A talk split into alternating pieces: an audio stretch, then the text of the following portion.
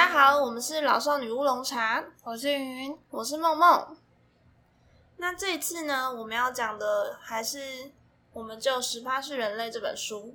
呃，上一集的话呢，我们有提到说肠道菌如何影响到我们的大脑。那关于自闭症啊，还有甚至是强迫症啊，这些其实很有可能都是我们肠道菌，甚至是皮肤的细菌所惹的祸。大家还记得吗？我们在上一集的最后有讲到，我们的害羞小鼠呢，他们移植了勇敢小鼠的肠道菌之后，就会变得勇敢了。大家应该都非常想知道，我要怎么拿到健康的人的肠道菌呢？那其实，当我们刚出生的时候，都是无菌的。因为我们被包裹在温暖的羊水里面，那这个羊水呢，就可以阻隔我们和外面的细菌，也阻隔我们和妈妈体内的细菌。但是呢，当我们即将出生，羊水一破的时候，我们开始接触到外界，即将要拿到我们生命中的第一桶菌了。那这些菌到底是什么样的菌呢？到底从哪里来呢？那当婴儿出生的时候呢，在他被挤出阴道的那一刻。因为是头先出来嘛，那婴儿头常常会对准母亲的某个重要部位。那妈妈呢，在很用力把婴儿生出来的时候呢，常常便便呢也会一起的被排出来。所以大家呼吸到的第一口空气，吃到的第一个东西，嗯，大家可以想象一下。你一定要讲到露骨吗？嗯。总之呢，大家已经拿到生命中的第一重菌了。简单来讲，就是婴儿他们出生的时候拿到的第一重菌，就是来自妈妈的肠道跟阴道的细菌，然后接下来就是妈妈皮肤的细菌。那在随着时间再稍微往后挪一点的话，就会拿到爸爸皮肤上的细菌，或者是说照顾者的照顾者身上的细菌哦。那大家就可以想象，在婴儿肠道中原本还是一片荒芜的。田地，那现在呢？拿到了新的菌虫，那开始长出新的雨林。应该是说，我们大家都知道，拓荒者其实是非常重要的，它是一个非常关键的，无论是在人类历史上面，还是在肠道菌虫，都是一样的概念。所以，有没有拿到正确的滴虫菌，其实是非常重要的。因为其实女性呢，在怀孕的时候，她的阴道菌会有很高比例的乳酸菌。那当她怀孕的时候呢，她阴道的菌种的多样性会降低，都是为了给婴儿最好的第一批菌。那乳酸菌呢，就能分解乳糖。那婴儿主要的食物是母乳，它就很需要有乳酸菌来帮它分解乳糖。可是问题是，像现在的医学发展的话，其实我们都知道，很多的人出生并不是真的从阴道出来，而是从。肚子里面蹦出来的，就剖腹产，因为现在剖腹产非常的流行。那但是呢，你从肚子里面直接被取出来的时候，你就没有经过妈妈的阴道，那你也不会碰触到妈妈某个重要部位，所以呢，你就拿不到母亲的肠道菌和阴道的细菌。那对于刚出生剖腹产的新生儿来说呢，他们拿到的第一批菌，很可能就是来自于医院的细菌，以及。皮肤上面的细菌，可那个其实都不是能够分解乳糖的细菌哦，就不是妈妈已经准备好要给婴儿的细菌，而是一些不在预期中的。没错，而且因为新生儿多半都很脆弱，那他们其实，在医院里面很容易会去感染一种菌，叫做金黄色葡萄球菌，而其中百分之八十的感染者其实都是剖腹产的婴儿。那其实就可以发现，就所谓的第一批菌虫是非常重要的。那除了他们容易感染金黄色葡萄球菌之外，剖腹产婴儿还更容易得到自闭症或者是过敏体质，这些都是因为他们的第一批剧没有好没有好好的被建立起来啊。那其实，其实我在想，或许我们很多那种乳糖不耐症，也有可能就是因为剖腹产吗？对啊。因为我们没有拿到第一批乳酸杆菌，嗯，可是我觉得就是后天还是可以调，可是就是比较难，因为毕竟先驱者真的太重要了，所以鼓励大家未来要自然生产，虽然应该是很痛，不过听说自然产也是恢复比较快啦。呃，然后听说剖腹产的话，因为伤口太大，然后所以其实恢复期会比较长一点，而且会留疤。所以其实自然产是对妈妈跟对小孩都好的哦。不一定啦，还是要看状况啊，因为有时候胎儿状况可能很危急。那当你不得已必须要剖腹产的时候，那我们到底该怎么补救呢？对啊，因为毕竟剖腹产的话会影响到他的第一重菌嘛。那医生他们的做法是将一根棉棒放到妈妈的阴道中，那等婴儿出生之后，再把这根棉棒往婴儿的脸上抹。没错，就往他们脸上蹭一下，然后这样子呢，就可以完整的把那些菌虫移植到婴儿的身上了。虽然没有自然产这么棒，但是还是比剖腹产好得多。没错，至少你有做一个补救措施。那除了先天拿到第一批菌之外呢，后天我们也有可能遇到一些意外来摧毁我们原先的菌虫，像是这本书的作者就遇到了这样意外。那现在呢，他又举另外一个很衰的人，他叫做佩奇。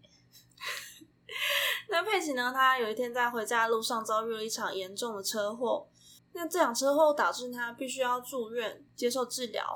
那经过了五年的疗程，经过了各种不同的手术，最后呢，他的左脚最后还是严重的坏死，必须要截肢。那当时他当然也用了许多的抗生素、止痛药、麻醉药等等。那当手术结束，他以为自己终于可以快乐回家了，却发现他开始有严重的恶心感，还不停的腹泻。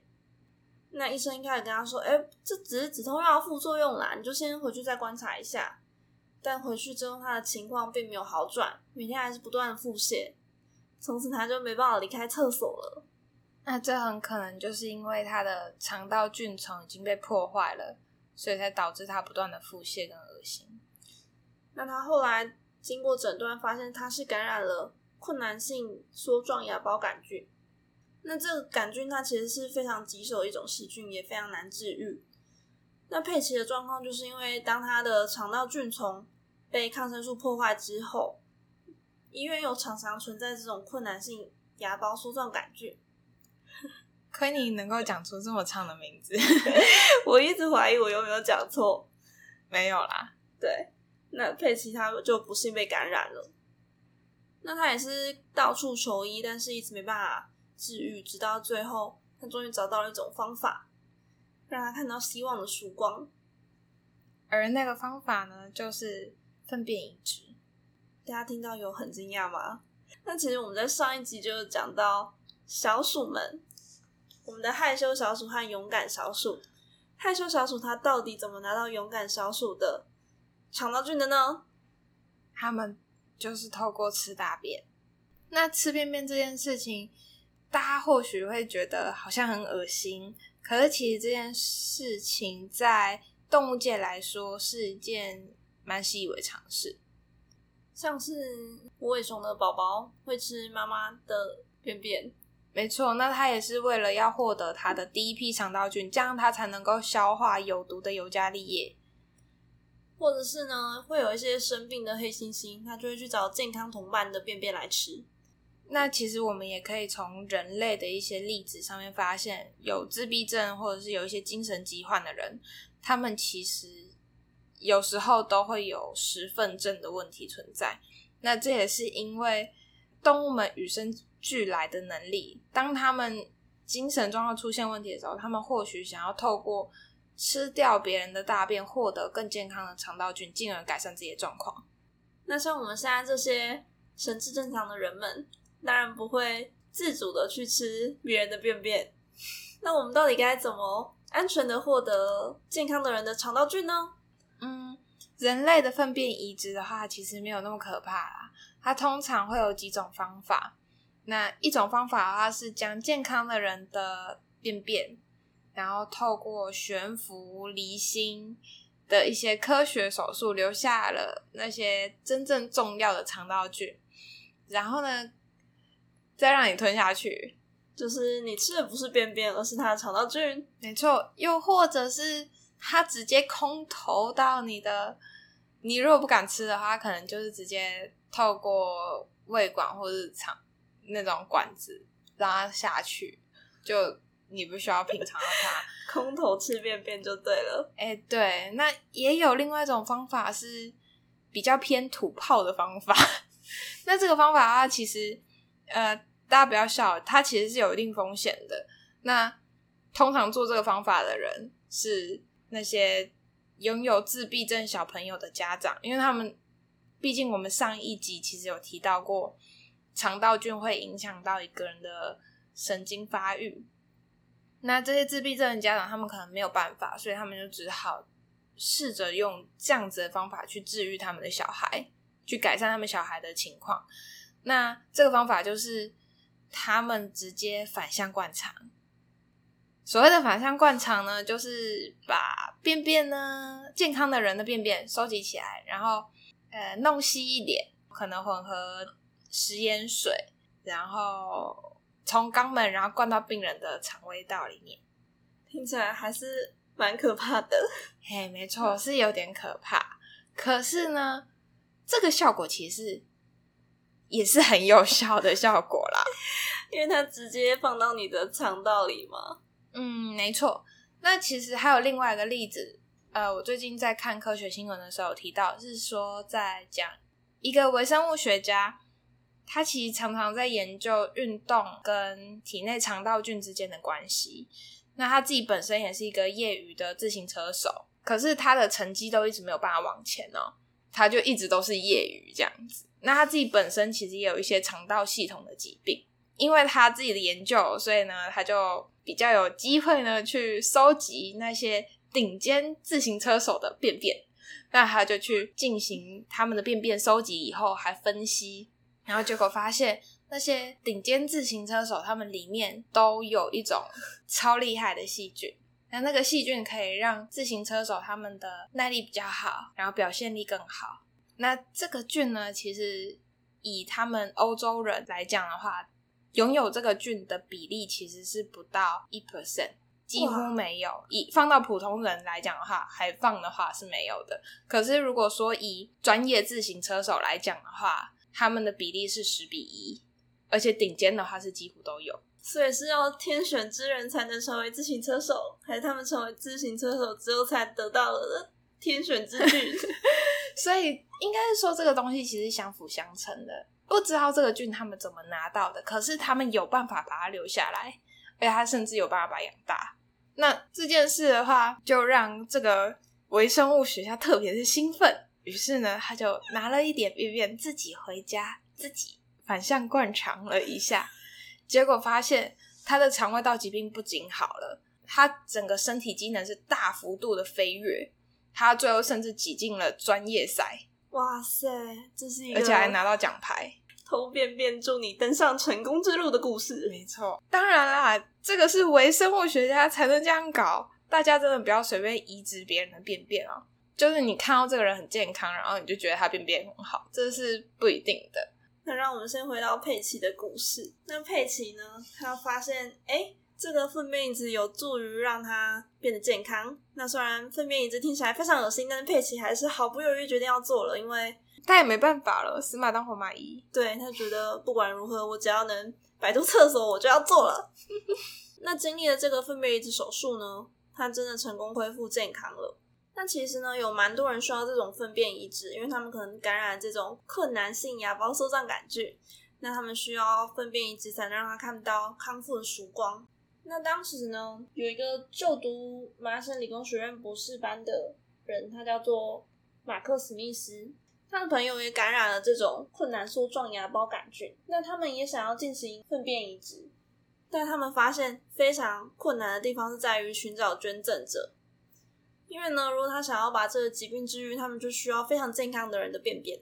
但是呢，通常你可能走在路上就会看到捐血车嘛，但是你在路上并没有看到任何捐便便车，或者是你也没办法跟别人说：“哎、我昨天去捐便便哦。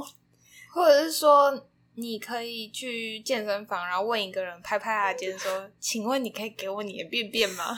这样超怪的吧？”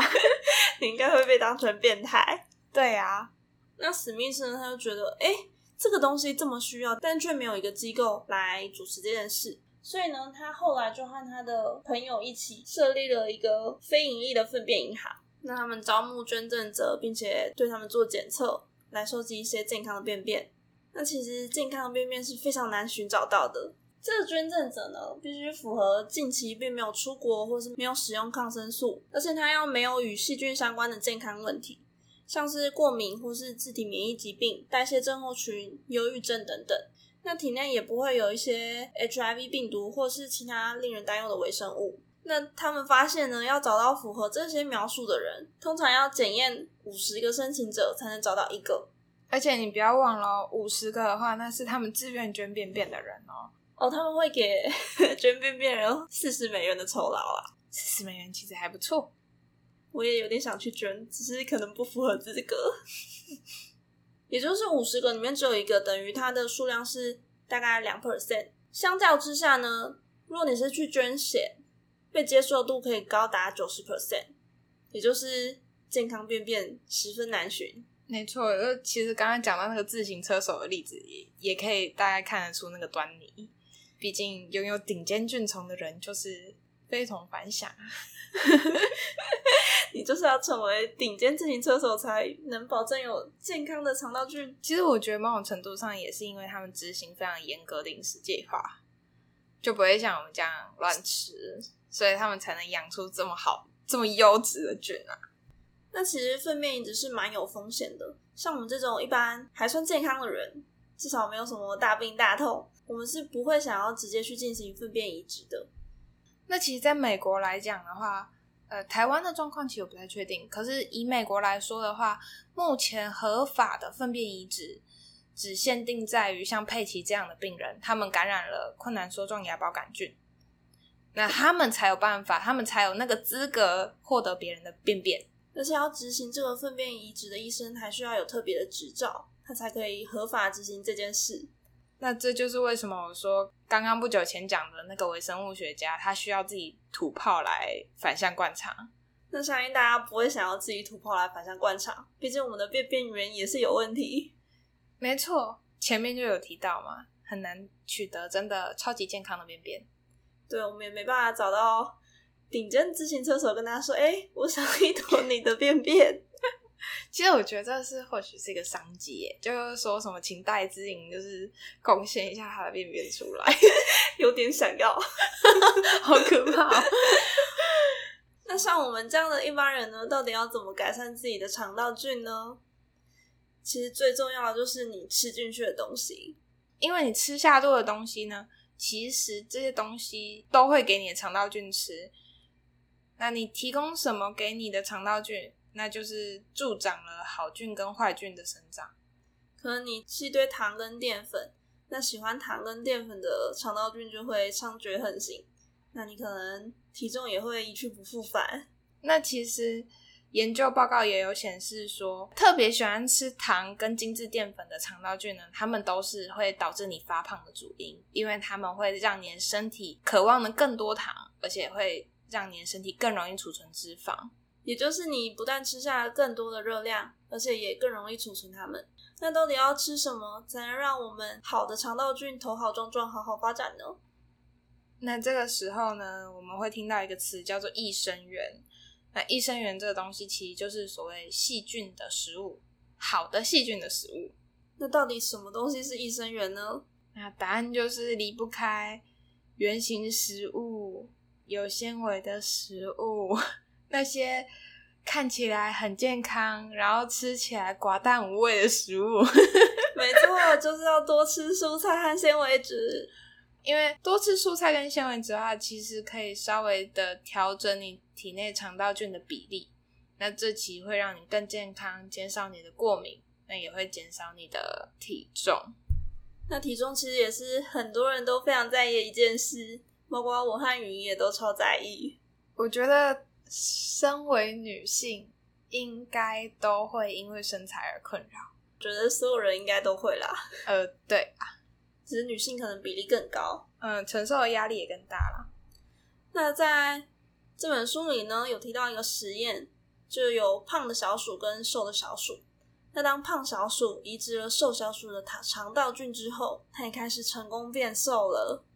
听起来是不是很神奇？大家是不是更想要好的肠道菌了呢？看到了一线曙光，跟佩奇一样看到曙光了。那关于这个部分，我们的肠道菌如何影响到我们的身材？那这件事的话，我们会在我下一集的时候会再详细做说明。那就请大家敬请期待喽。那也欢迎大家在 Apple Podcast 给我们五星评分，也欢迎在 IG 和 Facebook 给我们留言哦。那如果有留言的话，我们会回复哦。谢谢大家，大家拜拜，拜拜。